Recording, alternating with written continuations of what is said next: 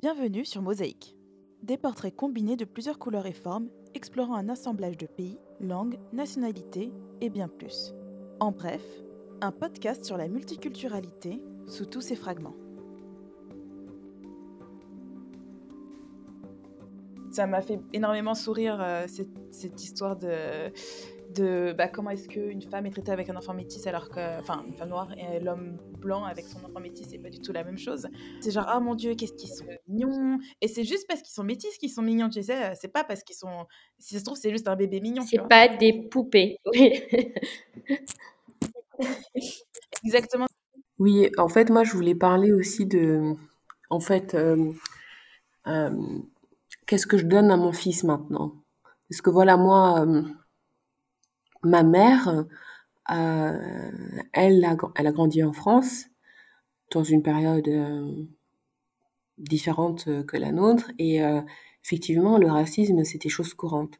Donc moi quand j'ai grandi, ma mère m'a souvent dit bah oui, les gens vont pas forcément t'accepter, tu es différente que les autres et il faudra que tu travailles plus, il faudra que tu sois plus forte il faudra que tu euh, n'aies pas peur.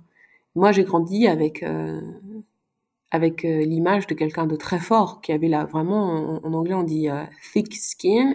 Et ben vraiment ma mère c'était ça. Et finalement moi j'ai mis cette cette carapace. J'ai grandi avec je je peux le faire. Je ne me laisserai pas abattre. Je ne me laisserai pas intimider. Et c'est vrai que c'était pas forcément facile, mais après, euh, ça c'est devenu pour moi, euh, comment dire, partie inhérente de, ma personne. Et, euh, et puis après, j'ai, j'ai rencontré mon mari. Et euh, c'était pas forcément bah, du tout ce que j'avais pensé. Et ça a été un retour à la vulnérabilité pour moi. Ça a été un retour à, ben, je vais te dire, je vais te raconter, je vais te dire mon histoire. Et, euh, et avec ça, ça a été aussi un chemin de guérison pour moi, de, de voir aussi euh, comment lui m'a accepté. Et, euh, finalement, avec ça, ça a changé complètement, je dois dire, ma, ma, perception, oui, des personnes qui n'ont pas forcément le même background que moi. Et, j'ai commencé à avoir une attitude beaucoup moins euh, sur la défensive. Et euh, maintenant, euh, je vois mon fils et je me demande, est-ce que je lui dis? Est-ce que je lui dis que le monde n'est pas toujours beau et gentil? Ou est-ce que je le laisse? Et euh, si quelque chose arrive, bien sûr, je serai là, je le rattraperai toujours. Et, euh, et j'en parlais avec mon mari. Et euh, justement dans le cadre de cette podcast, parce que c'était quelque chose qu'on n'avait pas encore parlé. Et euh, parce qu'il a que deux ans, donc bon, maintenant on parle, bon, oh, on doit l'apprendre à faire le, aller sur le pot, oh, voilà. Donc la, question de est-ce qu'on lui dit qu'il est métis, est-ce qu'on lui dit qu'il est plus foncé que les autres, est-ce qu'on lui dit que les gens peuvent être aussi, euh, euh, oui, pas forcément gentils? Et en fait, euh, on s'est dit non, on va pas lui dire on va pas lui dire parce que on veut pas teindre son image du monde. Et moi, c'est là que je me rends compte que dès le départ, moi, depuis que j'ai 4 ans, j'ai une image teintée de me protéger. Et je crois que c'est l'instinct de survie de toute personne qui ne se sent pas en sécurité. Et en fait, on se sent pas en sécurité parce qu'on n'appartient pas au clan. Et d'automatiquement, on devient une victime, en fait. Parce que le clan peut se retourner contre la minorité. Et en fait, euh, on s'est dit non, on va rien lui dire. Et on va lui apprendre à prendre tout l'espace. On va le traiter comme si tout lui appartient, comme si il fait partie. Il est luxembourgeois, il est suédois, il est congolais, et on, va on va renforcer ça. On va on va on va vraiment promouvoir tous les, aspects culturels qu'il a et on va vraiment ne pas accentuer ces différences. Et c'est vraiment pour moi, je dois dire, un effort parce que moi j'ai le trauma que je porte et mon mari n'a pas le trauma. Donc moi j'ai le la peur et mon mari a la l'assurance. Et finalement, on essaie finalement de, de venir au milieu, dire on, on est là, on te donnera l'assurance, on te donnera le, positif, et on espère que ton chemin sera positif, et on espère que ton chemin sera positif, vraiment. Et euh, par exemple là, euh, bientôt il va aller à la Spielschule, et pour moi c'est différent cette fois-ci, parce que moi quand je suis allée à la Spielschule, ma mère ne parlait pas luxembourgeois, et là maintenant euh, je parle, je vois que les gens me regardent différemment quand je parle. Je vois que les gens sont beaucoup plus gentils, sont beaucoup plus accommodants. Et je me rends compte que peut-être ma perception de moi, je me dis je suis pas intégrée assez, mais peut-être que les autres finalement, ils me renvoient une image de mais si, tu es intégrée. Et en fait, euh, ce doute, cette question d'intégration, c'est la dernière question que je veux donner à mon fils. Parce que c'est la question du bien-être, c'est la question de la racine et c'est la question de l'identité. Et je vois que mon mari ne s'est jamais posé ces questions-là. Et ça, c'est quelque chose que ça a été frappant pour nous dans notre relation, qu'il ne s'est jamais posé la question de est-ce que je suis suédois? Est-ce que j'appartiens à la Suède? Et en fait, de ça est venue une assurance naturelle et une prise de risque naturelle par rapport aux relations, la socialisation, et en fait, euh, c'est ça que je, voulais juste dire aujourd'hui. C'est pour moi, je vais essayer de ne pas donner cette question-là à mon fils. Je vais essayer de prendre le poids de tout sur moi, intérioriser en fait euh, ce que je peux, euh, lui donner le positif. Et que lui, il ait toujours cet aspect positif. Parce que je crois que il y a il y a besoin, en fait, on a besoin, surtout pour la jeunesse, je dirais maintenant nous on est des femmes adultes, mais surtout pour la jeunesse, on a besoin de créer cet espoir que on peut être intégré et on, ne se pose plus la question. Et euh, je crois que c'est ça que je voulais dire, c'est que euh, nous on, parle de cette question parce que c'est une question qui nous touche, mais c'est une question qui touche pas beaucoup de gens en fait. Euh, si on pense au Luxembourg, peut-être peut-être de manière différente, parce que nous, on a, on a une, on a une caractéristique physique qui naturellement amène la question. Moi, mon mari, jamais les gens pensent qu'il est suédois. À chaque fois qu'on va quelque part, les gens pensent qu'il est luxembourgeois. Il est automatiquement intégré au niveau de, son, apparence. Et ça, c'est un luxe. Et en fait, je me suis dit, voilà, c'est un luxe que je veux donner à Leif, en fait. Ouais.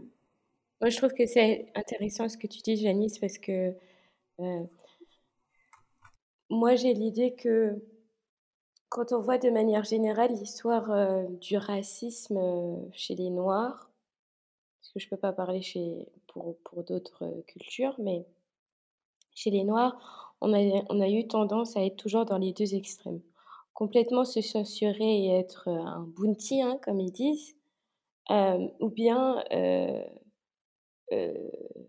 être vulgairement noir. Et c'est vrai que, comme tu dis, Robin, il n'a pas besoin d'être vulgairement blanc ou de se censurer en tant que blanc. Il est juste qui il est je pense que c'est quelque chose que nous, on doit apprendre à, à, être. c'est une manière dont on, doit apprendre à se comporter. Mais je reste quand même persuadée que c'est un, c'est une conversation personnellement, moi, avec mes enfants, que, que j'aurai parce que il faut qu'il y ait un équilibre, c'est-à-dire c'est sûrement un problème qui sera qui sera toujours là, peut-être à une différente extrémité, mais la question de l'intégration pour les personnes de couleur sera toujours là. Et même, si, même si on l'ignore, au bout d'un moment dans notre vie, on sera confronté à ça. Et donc, c'est pour ça que je pense que, oui, c'est vrai, c'est difficile de, savoir à, à, quel âge, à quel âge on devra en parler aux enfants si on en parle trop tôt, comme tu l'as dit, Janice, ils peuvent être euh, appréhensives. Mais si on en parle trop tard, Est-ce que c'est pas aussi une gifle? Pour eux, tu vois? Bah, en fait, moi, j'allais te répondre que l'enfant, en fait, il, euh, il comprend. Et euh, moi, j'ai travaillé avec beaucoup d'enfants et, euh, et je crois que là, c'est la question du dialogue. Moi, je n'amènerai pas ça à mon enfant parce que je ne veux pas faire un transfert. Bon, après, ça, c'est mon background en psycho. Je veux pas le transférer, en fait, ça. Mais si mon enfant vient vers moi et me dit, maman, aujourd'hui, quelqu'un m'a appelé euh, de singe, bien aujourd'hui, quelqu'un m'a, dit que je ressemblais pas aux autres, aujourd'hui, quelqu'un m'a dit que j'étais sale, que je sentais mauvais parce que j'étais noire, je vais pas lui dire, ah, mais non, mais non, ils se sont trompés. Non, je vais lui dire oui, ça arrive, parce que tu es différent. Mais toi, ta valeur, elle n'est pas dans l'opinion des autres. Je lui dirai ça. Par contre, si mon enfant, il va et qu'il vit sa vie et qu'il arrive à, à nager dans ces eaux-là, je le laisserai nager. Jusqu'à ce qu'il vienne, vienne vers moi et qu'il me dise, ben, maman, il y a ça qui se passe, ou il y a, je crois que je suis en train d'expérimenter ça. Moi, je ne serai pas quelqu'un qui euh, n'en parlera pas dans le sens où si moi j'expérimente un racisme, une situation de racisme, je le dirai à la maison, oui, voilà, bah, aujourd'hui, quelqu'un a eu un comportement qui m'a gêné, qui m'a fait de la peine, bien sûr. Mais ce que je ne ferai pas, c'est je ne dirai pas fais attention. Ou bien attends-toi à ce que tu sois traité différemment. Ça, je ne le lui dirai pas. Et je pense, pour moi, si je dois parler d'un âge, pour moi, ce serait 10 ans, 10, 11 ans avant le lycée. Là, je lui dirais, écoute, alors jusqu'à là maintenant, comment ça s'est passé? Est-ce que tu te sens différent? Est-ce que tu te poses des questions? Mais ce sera plutôt une question. Ce sera plutôt un dialogue. Et s'il me dit, bah non, bah alors je dis, bon, bah tant mieux. Et s'il me dit, bah oui, je crois qu'il y a un problème, là, j'en parlerai. Mais euh, ce que tu parles de l'appréhension, pour moi, c'est quelque chose que je le sens très fort parce que euh, euh, euh, je te donne un exemple. Je travaillais et euh, euh, moi, je voyais une petite fille noire. Et tout de suite, quand je l'ai vue, je me suis dit, oh, est-ce qu'elle est intégrée, est-ce qu'elle a des copines? J'ai eu peur, quoi. Et en fait, après avoir observé la situation pendant quelques minutes, bah, c'était celle qui avait le plus de copines. C'était celle que tout le monde suivait, c'était la chef de la bande. Et c'est là que moi, je me suis rendu compte aussi de oh, mon, mon trauma est fort. C'est-à-dire, automatiquement, quand j'ai vu la petite, je me suis dit, oh, est-ce qu'elle s'en sort Parce que moi, j'ai été celle qui n'avait pas de, copine. J'ai été celle, euh, moi, je me rappelle, en, terminale, un garçon m'a dit que je sentais mauvais, en terminale. Il m'a dit, est-ce que tu utilises un déodorant, tu sens mauvais Et la manière dont il l'a dit, c'était vraiment genre, euh, il se serait jamais permis de dire ça à quelqu'un de, couleur blanche. Et en fait, euh, tout ce traumatisme-là, c'est ça que je travaille pour ne pas donner à mon fils, parce que mon fils, peut-être qu'il il expérimentera, en fait, des situations traumatiques, mais leur degré de sévérité ne sera peut-être pas le même, j'espère. J'espère que jamais quelqu'un viendra lui dire qu'il sent mauvais, que jamais quelqu'un viendra lui dire euh, euh, qu'il est intelligent pour un Africain ou pour un métis. Jamais, j'espère que jamais quelqu'un lui dira que ses traits sont assez beaux pour quelqu'un de, son type. Moi, c'est des choses que j'ai entendues dans ma vie. Et, je pense que mon expérience est vraiment unique autant que la tienne, Julia. Parfois, on parle de choses, moi, c'est intéressant qu'on a fait ça ensemble. Parfois, Julia me parle de choses, et moi, je lui parle de choses, et puis on se dit, ah ouais, mais c'est différent. Et c'est cette différence-là qui fait que je, je me retiens alors après, clairement, je ne vais pas non plus en faire un sujet tabou, mais je ne vais, je vais pas non plus en faire un sujet de prédilection. On arrive à un point où si les choses continuent à évoluer positivement, je crois pas que l'EF le verra. je pense pas qu'il verra ma souffrance. Je, je pense, enfin, en tout cas, je pense pas et j'espère pas non plus. Et du coup, justement, en parlant de ça, après, je pense que c'est peut-être différent pour moi vu que ben, j'ai un père blanc. mais en tout cas, mes parents ont pris la décision. Enfin, je pense pas que c'est une décision, je pense que c'est naturel. parce que bon, ma mère a grandi en Éthiopie, donc elle a jamais vraiment été autre en grandissant. C'est seulement en allant en Italie pour ses études dans les années fin 70-80. il n'y avait pas de noirs, pas beaucoup de noirs en Italie, donc pour eux, ils la canonisaient, tu vois. C'était la femme magnifique, différente, tu vois. Et elle m'a jamais, jamais, jamais parlé de racisme, jamais. Et moi, je l'ai ressenti à mes 18 ans en allant vivre en France. Et par la suite, très, très, c'est devenu très fort quand j'ai vécu aux États-Unis. Et parce que les gens en parlent en fait là. Et c'est là que j'ai commencé à en parler avec ma mère. Mais en fait, c'est exactement ce que toi tu disais, c'est qu'elle ne se positionne pas en tant que victime. C'est quelqu'un qui prend sa place et qui se dit que si quelqu'un est raciste, eh ben, c'est son problème. Et je crois que ça, ça, ça se reflète sur moi parce que quand on me dit quelque chose de raciste, en fait, je vais presque me tourner et me dire, mais il me parle à moi ou il parle à quelqu'un d'autre, par exemple Ce qu'on m'avait dit, on m'avait dit rentre chez toi. Et je me suis tournée, je me suis dit, mais quoi? J'ai presque pas compris en fait qu'on me parlait. Et dans ma tête, je me suis dit, ah mais t'inquiète pas, hein, j'ai pas envie de rester ici. si un raciste comme toi, je pars, il hein, n'y a pas de souci. Donc, enfin, moi, en tout cas, je, suis, je supporte ta décision parce que j'ai l'impression que c'est mieux de se prendre une claque plus tard dans la vie que de grandir en se disant que eh ben, de toute façon, les gens me veulent du mal. Oui, puis ça permet de, que tu te fasses ta propre expérience. Cette idée aussi que chaque expérience est différente, comme Janice l'a dit. Et il faut rendre le. Enfin, il, faut mettre une ambiance où avoir cette discussion n'est au final pas dérangeante, mais aussi ne pas trop en parler parce que ça influence. Mais tu vois, je vais te dire un truc.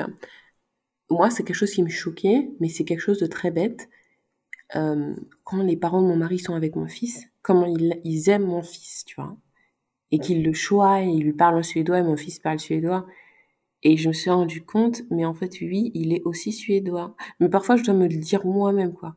Parfois, je me dis, mais, ah oui, mais il est aussi moitié blanc, en fait. Parce que moi, je, je l'assimile tellement, je l'assimile tellement à, à nous, en fait, que moi-même, je le vois complètement noir, en fait. Mais quand il est avec mes, mes beaux-parents, avec mes beaux-parents, euh, l'embrasse et lui parle et lui, et le choix et, et, en fait, euh, c'est là que je me rends compte de son métissage. Et c'est là que je me rends compte que son expérience sera différente parce que lui, son père est blanc, son père est blanc, ses grands-parents sont blancs. Il est, il fait partie d'un groupe social différent du mien. Et dans son cadre social, on le traite comme un blanc. Donc c'est vrai que euh, il y a ça, hein, et il y a aussi le fait que moi je le vois c'est bizarre, mais moi je le vois africain. Parce que je vois son côté qui danse, je vois son côté qui, sa confiance en lui, son, son énergie, mais aussi après quand je, je vois aussi son côté suédois, réservé. Et je crois que c'est un peu ce que euh, peut-être Aida, elle, elle a peut-être aussi vécu, c'est-à-dire euh, il y a une, il y a les deux, et il y a une balance qui se fera naturellement. Lui-même, je veux qu'il s'identifie à, à ce qu'il pense être bon. Mais si je peux te couper, c'est aussi, c'est, euh, aussi un peu faussé dans le sens où euh, ce décalage, il le sentira aussi euh, de notre côté. Hein. Parce qu'on parle souvent du racisme des Blancs vis-à-vis des Noirs, mais les Noirs aussi ont un racisme, un racisme vis-à-vis des Blancs. et donc vis-à-vis des enfants métis, que ce soit métis culturellement ou métis comme Leif, tu vois?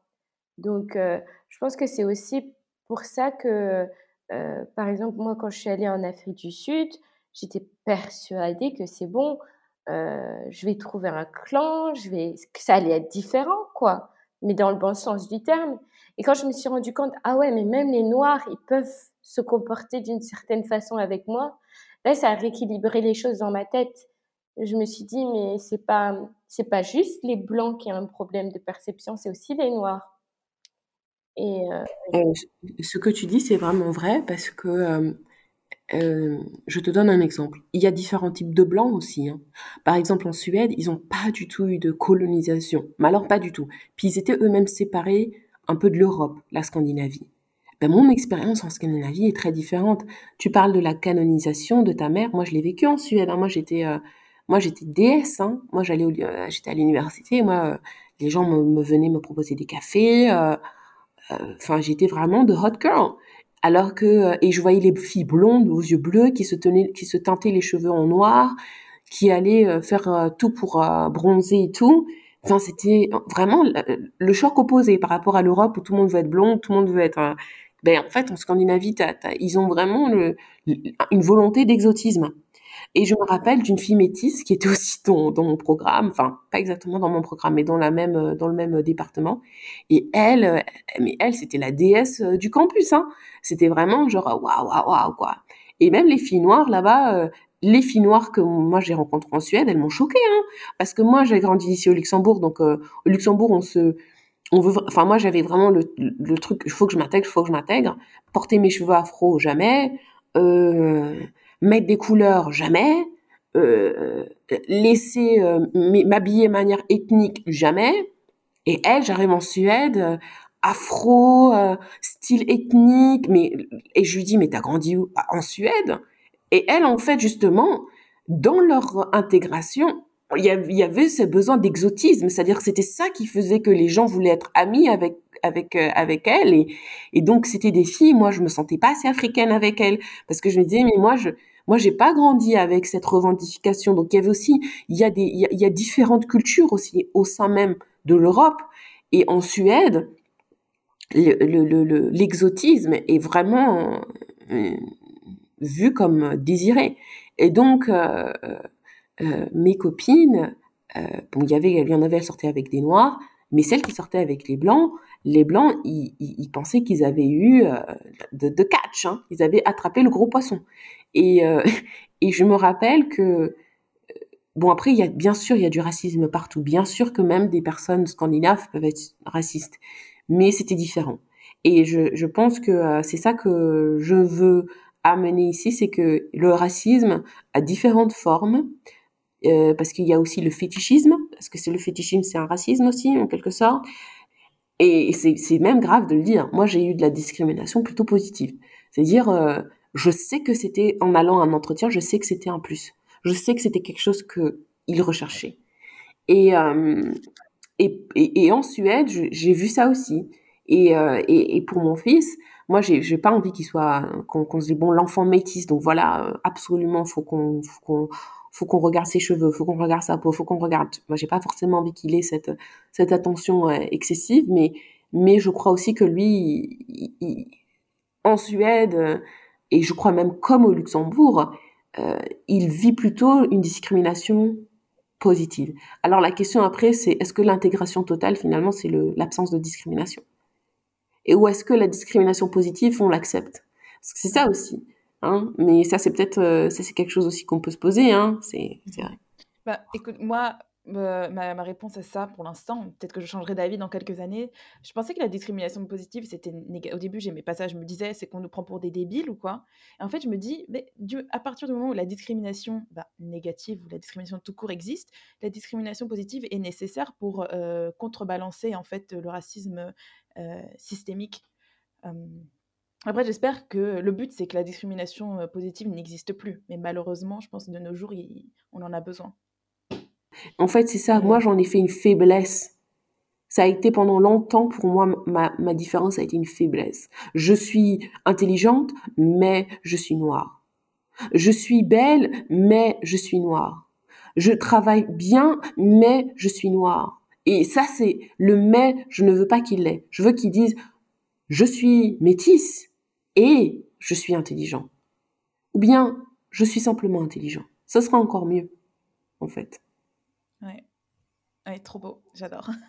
D'ailleurs, les sciences, c'est un milieu très, euh, très blanc, on va dire. Et euh, est-ce que, peut-être qu'on en a parlé très vite fait, mais est-ce que du coup, tu as l'impression que tu dois travailler mille fois plus? Et du coup, tu as, justement parlé du fait de changer de, de, milieu par rapport au fait que ce soit pas multiculturel? Oui, alors, euh, moi, mon expérience, elle est, elle est différente un peu euh, euh, de celle de Janice. Hein. C'est que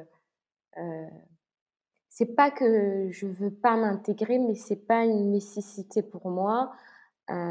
c'est pas quelque chose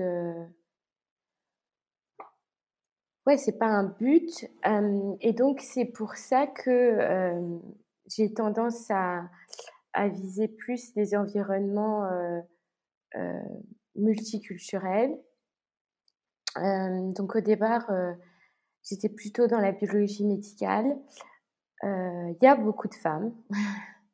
Ça, c'est très étonnant parce que c'est quelque chose qu'on ne vous dit pas au lycée. Mais dans la biologie médicale, il y a beaucoup de femmes. mais malheureusement, très peu de femmes noires. Et j'ai souvent eu des, des, conversations avec mes collègues lorsque j'ai dit que bah, j'étais, j'étais chrétienne. Ils étaient étonnés. Hein. C'était, ah, chrétienne et comment ça se fait que tu, tu travailles dans les sciences? Enfin, les sciences, euh, c'est le contraire de, de, la chrétienté. Donc, il y a ce petit euh, stéréotype-là. Hein. Mais euh, pour moi, c'est plus, c'est plus quelque chose qui me fait rire. parce que, bien sûr, il y a des extrêmes, hein, comme dans tout. Mais moi, personnellement, quand il y a certains chapitres en sciences, quand j'étais en cours, où j'arrivais à faire des liens avec des passages de la Bible. Alors, est-ce que c'est moi qui suis un peu trop, qui cherche trop des liens ou pas?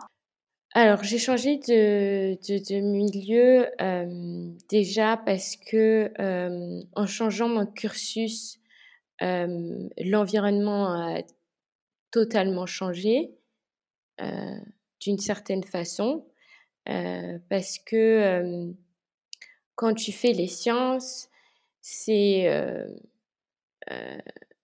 tu fais les sciences ou à la francophone, ou à la germanophone, ou à l'anglophone. Ça commence de plus en plus à être un peu plus hétérogène. mais au départ, mais mais de base, c'était un peu euh, ce choix-là quand j'ai fini mon, mon bac. C'était alors, est-ce que j'étudie plus dans la francophonie ou j'étudie plus? Il n'y avait pas ce, ce, mélange des deux. Et, donc, quand finalement je vais décider de plus continuer dans la biologie médicale, je vais plus m'épanouir parce que dans le domaine où je suis maintenant, il y a plus de multiculturalité. Et pour moi, c'est un plus parce que du coup, il n'y a plus autant cette pression de devoir s'intégrer parce que c'est déjà international en fait. Alors pour moi, le multiculturalisme sera toujours un, avantage, mais c'est un poids. C'est un avantage parce que on a tellement plus d'expérience en fait avec les gens, on peut, on peut, on peut se connecter tellement plus facilement avec euh, différents types de personnes. Moi, j'ai, j'ai des amis euh, qui ont des backgrounds complètement différents que moi, mais, euh, on se retrouve toujours en fait, on, se voit entre nous et je pense que le, le monde a changé de telle sorte que les gens n'appartiennent plus finalement à, à, une nation, ils, sont vraiment mélangés. Et euh, mais il y a le poids de ça parce que parfois on est dans des sociétés normatives et euh, et, euh, et, je pense que c'est ça qui vient aussi au niveau politique, c'est la question de la politique, mais mais en fait dans des sociétés normatives, finalement parfois le, le est vu comme une une attaque en fait à la à la oui à, l'identité même euh, du pays et et je crois que au Luxembourg il y y a vraiment une une scission en fait entre euh, les luxembourgeois et les étrangers. Et euh, je vois que la seule euh, chose qui est en train de, de, ramener en fait ce melting pot, c'est l'école, c'est les jeunes, c'est les enfants d'étrangers qui vont dans les écoles publiques, qui apprennent la langue. Et, et je crois que le, le, melting pot qui se fait dans les écoles publiques amène finalement cette multiculturalité et en fait ce débat-là disparaîtra dans quelques années quand en fait tout le monde sera mélangé à la fin. Et en fait nous on est en train, je pense, on est en train de vivre les dernières euh, années en fait de cette scission en fait jusqu'à ce que la génération euh, qui précédente euh, bah, ne soit plus autant dans la vie, dans notre vie active quoi. Et je pense que les générations qui, viennent, qui viennent sont complètement mélangées. Et, et ce débat-là va disparaître parce que finalement, ça sera naturel. Et, et, je pense que ça permettra d'utiliser en fait les, talents des personnes, leur, leur, créativité, parce que la créativité, elle est liée aussi à la culture. Moi, je, moi, je, j'aime danser, j'aime, j'aime la couleur, mais mon mari, il aime, il aime la nature d'une manière différente que moi. J'ai une relation à la nature. La Suède, c'est très, très, très proche de la nature. Finalement, on, mélange tout en fait, et, et on connecte à notre environnement de manière beaucoup plus intense. Et je pense que c'est une expérience de vie très belle aussi. Et en fait, euh, dans des cultures normatives, finalement, il n'y a qu'une seule manière de se connecter, c'est la manière dont la culture a, dicté les choses, les traditions, et ça, c'est ça, c'est limite. Donc, euh, je pense que euh, il y a un poids euh, parce qu'on doit toujours finalement essayer de s'intégrer à la société et laisser certaines choses sur le côté, hein, parce que pour s'intégrer, c'est aussi, c'est-à-dire laisser quelque chose sur le côté jusqu'à maintenant.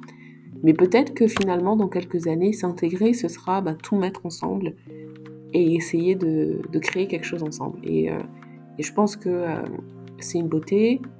Et euh, je pense que pour, les, générations qui, viennent, ils vont avoir vraiment un autre monde. Et, c'est ça que je suis impatiente de voir.